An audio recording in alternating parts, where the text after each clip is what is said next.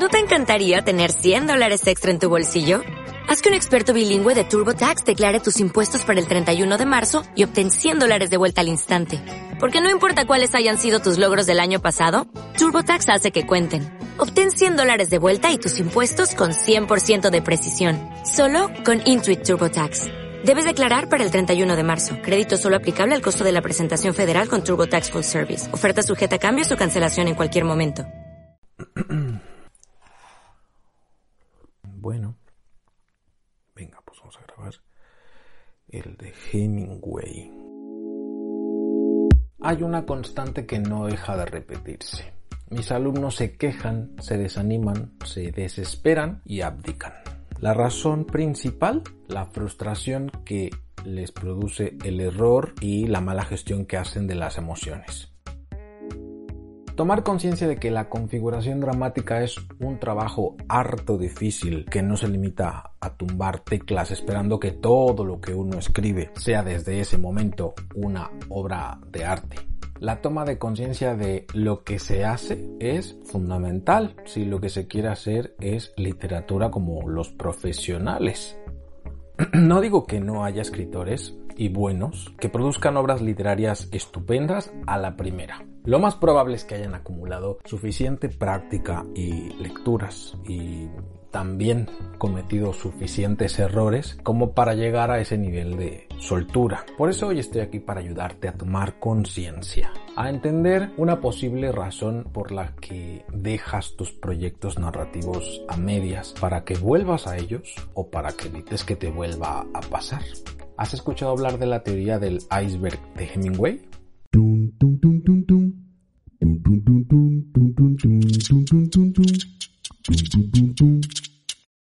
Échale un vistazo a mi nueva línea de productos. Seguro te late el corazón con alguno. Tus compras me impulsan a seguir produciendo contenidos y te ayudan a salir de la gigantesca lista de escritores y escritoras que han tirado la toalla.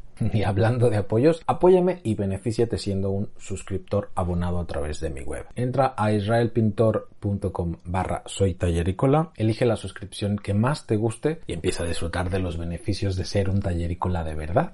Ernest Hemingway recibió el Premio Nobel de Literatura en 1954. Su legado narrativo es uno de los más influyentes de la literatura norteamericana y sin lugar a dudas de la literatura contemporánea internacional. Creó una teoría sobre la configuración dramática que hoy en día conoce todo el mundo. Si eres un letrarido habrás escuchado hablar de ella con bastante probabilidad. Si es el caso, la exposición que estoy a punto de hacer te servirá para reforzar tus conocimientos, pero si no, te explico a detalle la teoría para que la descubras. Pero antes, date un segundo para suscribirte al canal y activar la campanita o te perderás todo lo bueno que viene. Deja que YouTube te notifique cuando publique un nuevo vídeo, ¿ok?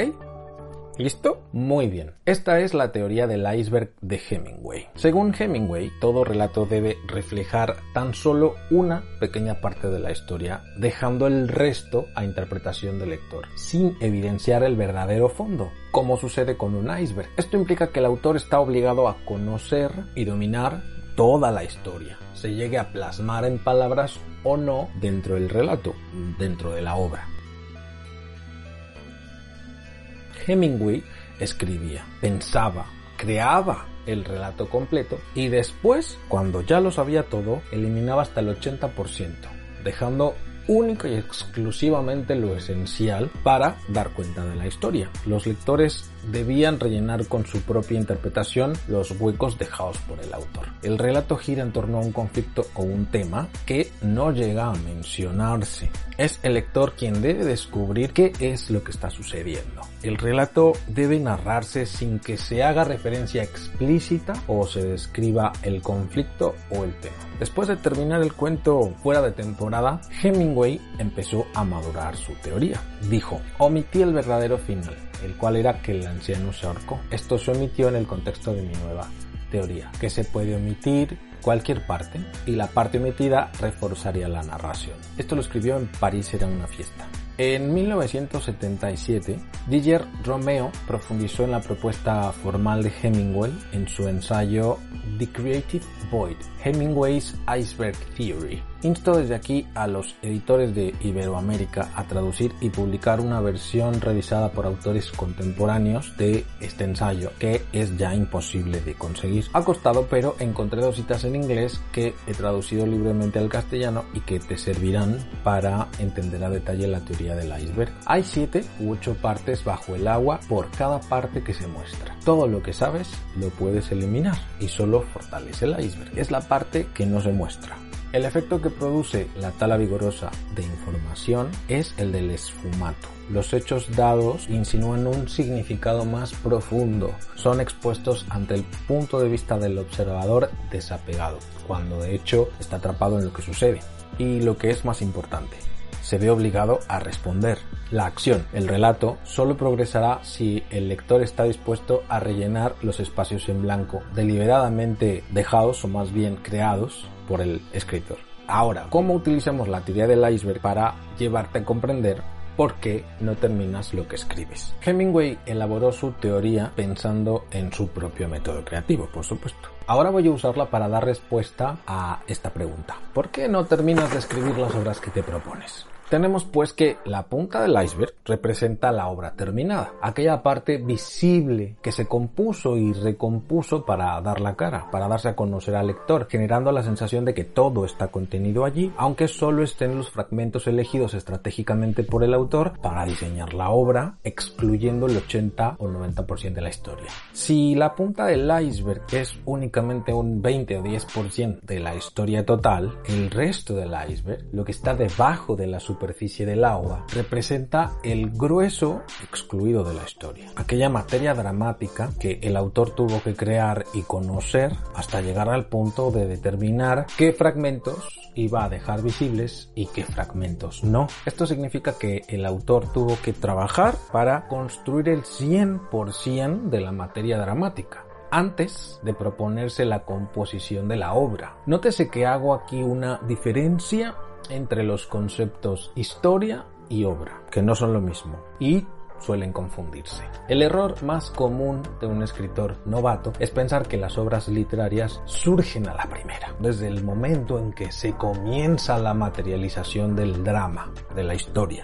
Se cree que lo escrito es ya la obra, la punta del iceberg, cuando puede ser un fragmento de hielo cualquiera una parte aleatoria de la historia que podría o no componer parte de la punta, es decir, de la obra. La ingenuidad, la falta de oficio del escritor Nobel y su ego sobrevalorado, a veces erróneamente inflado por los seres queridos que le rodean, le llevan a escribir creyendo que las páginas rellenas de texto son no un primer acercamiento al drama y a los personajes y a los ambientes y al conflicto, etc., sino a la obra literaria misma, que solo requerirá una revisión o corrección ortotipográfica de estilo en el peor de los casos, para que así la pueda publicar pronto. No son pocos los alumnos que llegan a mis clases repletos de ilusión con la novela o el cuento ya escrito. Dicen que solo necesitan una corrección de estilo, un visto bueno que les permita participar en el concurso o en la publicación tal. Y se vuelven majaras cuando les hago ver que las páginas escritas no tienen posibilidades reales de ganar concursos o ser consideradas una obra literaria en condiciones. Por supuesto, hay excepciones. Tengo alumnos muy talentosos cuyos primeros borradores no están demasiado lejos de una obra terminada, pero eso son excepciones. Ante la revelación, mis alumnos novatos se frustran y si no consiguen gestionar sus emociones, terminan tirando la toalla. Se niegan a aceptar que lo escrito puede ser una mierda pinchada en un palo, aunque tengan todo el derecho del mundo a escribir mierda en una primera instancia. Así como la obligación de convertirla en arte si quieren ejercer el oficio literario como los profesionales.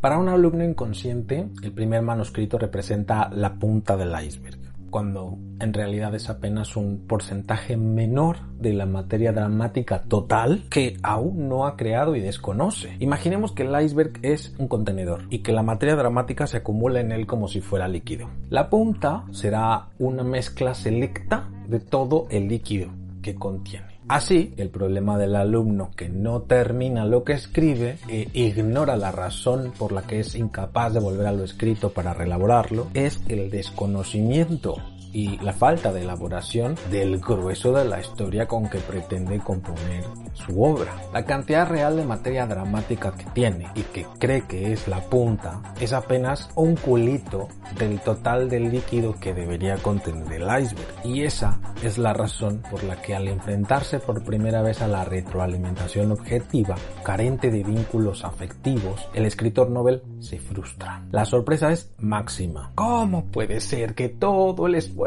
que ya invertí no sea suficiente? se pregunta. Lo que cuesta asimilar a la inmensa mayoría de mis alumnos es que tienen derecho a escribir mierda. Repito, tienen todo el derecho del mundo a escribir mal. ¿Qué digo mal? Fatal. Y no pasa nada. Están aprendiendo, ¿no? Ningún escritor, ni siquiera Hemingway, que ganó el Nobel de Literatura, escribe una obra de arte a la primera. Incluso los escritores que son muy pero que muy buenos requieren de más de un borrador aunque sí es cierto que la práctica hace al maestro y si uno ha acumulado suficiente experiencia y se ha permitido caer en el error las suficientes veces, es posible llegar a escribir buenos borradores a la primera que ya estén cerca de la obra terminada. Aún en esos casos, a la primera nadie escribe un texto perfecto. Es más, me atrevería a decir que los textos perfectos no existen. Punto. Con mi reflexión de hoy mato dos pájaros de un tiro te llevo a conocer mejor o a descubrir una de las teorías de la narrativa más importantes, pero también te recuerdo que estás autorizado a cometer errores y que solo si te permites caer muchas veces en el error, no hablo de equivocarse de manera premeditada, sino de intentarlo y cavarla auténticamente, podrás alcanzar ese estadio creativo en el que tus primeros manuscritos tengan mucha calidad y estén cerca de ser la obra final. Mientras ese momento llega y considerando que necesitas apoyo para enfrentarte a esa seria aventura, me di la tarea de crear un filtro de Instagram y toda una serie de productos que te ayudará a recordar este derecho fundamental e inalienable de todo escritor en formación. Así cada que escribas algo y que te llegues a creer que eres la polla, podrás usar este filtro o alguno de los productos como recordatorio de que sí, tal vez has escrito algo interesante, pero tal vez solo has escrito una mierda apestosa. Y tienes todo el derecho del mundo a hacerlo porque te tomas en serio el oficio y sabes que eso forma parte de tu formación y del proceso creativo de un profesional. Ahora ya sabes, según la teoría del iceberg de Hemingway, por qué no terminas lo que te propones escribir. Y también, aunque indirectamente, sabes en qué deberías trabajar para arreglar ese problema. Me encantará acompañarte en tu proceso formativo y creativo si concluyes que necesitas algo de mi ayuda en el camino. Encontrarás todos mis cursos en la página de inicio de mi web. Suscríbete al canal para que no te pierdas nada dale me gusta al video y compártelo. Suscríbete también al boletín de mi web entrando a israelpintor.com barra boletín y rellenando el formulario. Empiezas a escribir con entusiasmo y lo dejas en cuanto las ideas paran de fluir de manera mágica y automática. Te enfrentas a otro tipo de obstáculos creativos. Comparte tu experiencia con la comunidad en los comentarios. Me inspiraré en ellos para mis próximas entregas. Yo soy Israel Pintor, coach literario y profesor del taller de escritura creativa. Escribe, que la vida son dos días y en un nuevo bloqueo. Chao. Me duele la garganta. Me duele la garganta con este puto aire acondicionado.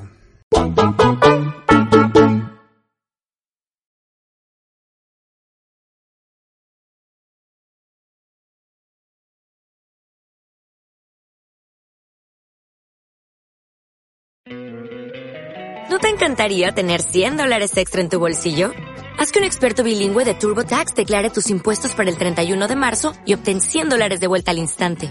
Porque no importa cuáles hayan sido tus logros del año pasado, TurboTax hace que cuenten. Obtén 100 dólares de vuelta y tus impuestos con 100% de precisión. Solo con Intuit TurboTax.